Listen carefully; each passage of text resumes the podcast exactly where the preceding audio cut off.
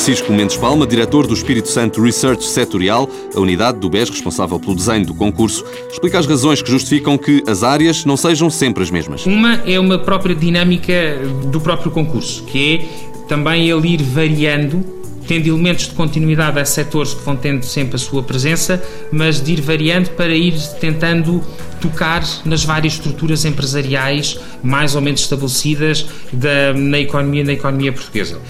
Outro tem a ver com a, a sensibilidade que aqui no Banco Espírito Santo, com os vários departamentos e empresas do banco e do grupo que, que participam nesta, nesta definição, de se querer incentivar uma oferta inovadora em setores que são naturalmente inovadores, mas também de se querer incentivar uma oferta inovadora nos ditos setores tradicionais, portanto, havendo assim respostas para os vários, para toda a economia, tentando-se abranger toda a economia, numa lógica de continuidade. Portanto, nós sabemos que nem é todos os anos que vamos abrangendo toda a economia, mas ao longo de, todo, de todas as várias iniciativas do concurso vamos abrangendo toda a economia. O Concurso Nacional de Inovação BES-TSF tem neste ano cinco áreas a concurso: Cleantech, Economia Oceânica, Biotecnologia e Agroindustrial, Saúde e Tecnologias e Processos Industriais. Mundo Novo, um programa do Concurso Nacional de Inovação BES-TSF.